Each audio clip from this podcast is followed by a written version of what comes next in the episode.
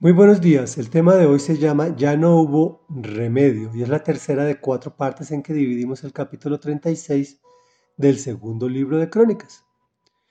En episodios anteriores vimos cómo una gran decadencia sobrevino al pueblo de Judá.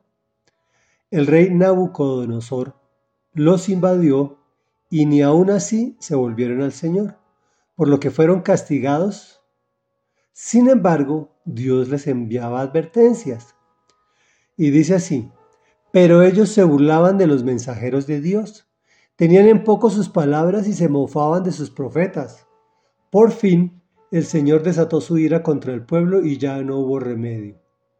Entonces el Señor envió contra ellos al rey de los babilonios, quien dentro del mismo templo mató a espada a jóvenes y no tuvo compasión de jóvenes ni doncellas, ni de adultos ni de ancianos, a todos se los entregó Dios en sus manos. Todos los utensilios del templo de Dios, grandes y pequeños, mas los tesoros del templo y los del rey y de sus oficiales fueron llevados a Babilonia. Incendiaron el templo de Dios, derribaron la muralla de Jerusalén, prendieron fuego a sus palacios y destruyeron todos los objetos de valor que allí había. A los que se salvaron de la muerte, el rey se los llevó a Babilonia y fueron esclavos suyos y de sus hijos hasta el establecimiento del reino persa. De este modo se cumplió la palabra que el Señor había pronunciado por medio de Jeremías. La tierra disfrutó de su descanso sabático todo el tiempo que estuvo desolada hasta que se cumplieron 70 años. Comentario. Desafortunadamente, hoy ocurre lo mismo. Dios ha entregado en manos del enemigo a nuestros jóvenes, adultos, ancianos, naciones. Incluso hasta en el mismo templo encontramos jóvenes que tristemente asisten.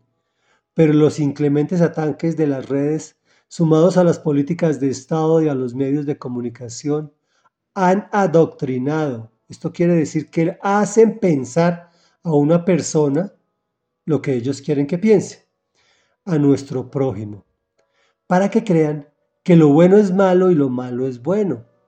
Por ejemplo, si tú dices que no estás de acuerdo con el homosexualismo, ojo, sin atacar a nadie, ni ningún tipo de calificativo.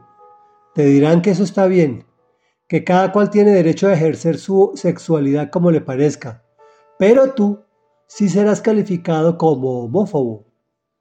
Y homófobo quiere decir que tú tienes una enfermedad mental que irracionalmente te hace odiar a los homosexuales. O sea que si tú tienes una, enfermedad mental, mental, contigo no se puede razonar. Y tu interlocutor te dirá, ¿cómo dices tal cosa si Dios es amor? Puesto que confunden amor con sexo. Y así podría darte muchos ejemplos. Mi cuerpo, mi decisión. Maten el bebé que llevo dentro. Háganle entender a una persona no espiritual que su cuerpo no es suyo sino de Dios, como todo, todo es de Dios, solo que nos lo ha prestado por un tiempo en este planeta. Eso se da porque han derribado las murallas espirituales, han prendido fuego a los principios y valores, y ni siquiera nos dimos cuenta a qué hora, y finalmente quedan esclavizados. Reflexión. Si tratamos de recuperar el reino de Dios, tendremos una batalla contra el enemigo, representado en personas dominadas con sus pensamientos de maldad.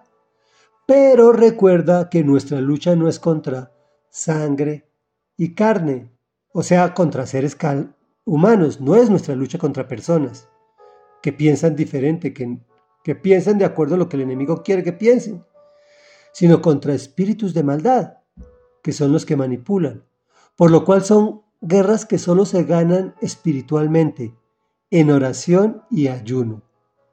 Y la pregunta de hoy, ¿estamos en disposición de reconstruir murallas de protección y liberar a los nuestros?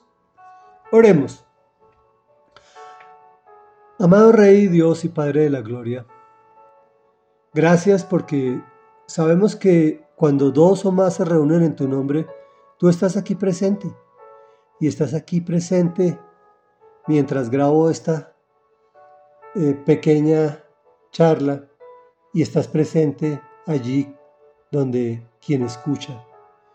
Y unánimes juntos venimos a ti para pedirte perdón, para decirte que de un momento para otro nos, nos engatusaron, nos engañaron, quemaron nuestras murallas de principios y valores y mataron espiritualmente a nuestros adultos, jóvenes, niños y niñas, ancianos, a todos, Señor. Y nos despojaron de las riquezas tuyas, Señor. Hoy venimos a clamarte, Dios, para que nos fortalezcas y nos llenes de tu Santo Espíritu, para enfrentar esta batalla espiritual de forma sabia. La forma sabia, Señor, es la que glorifica tu nombre santo y la que nos permite entender que esta guerra es contra espíritus de maldad que la ganamos de rodillas. Y es en el nombre poderoso de Jesús que hemos orado. Amén y amén.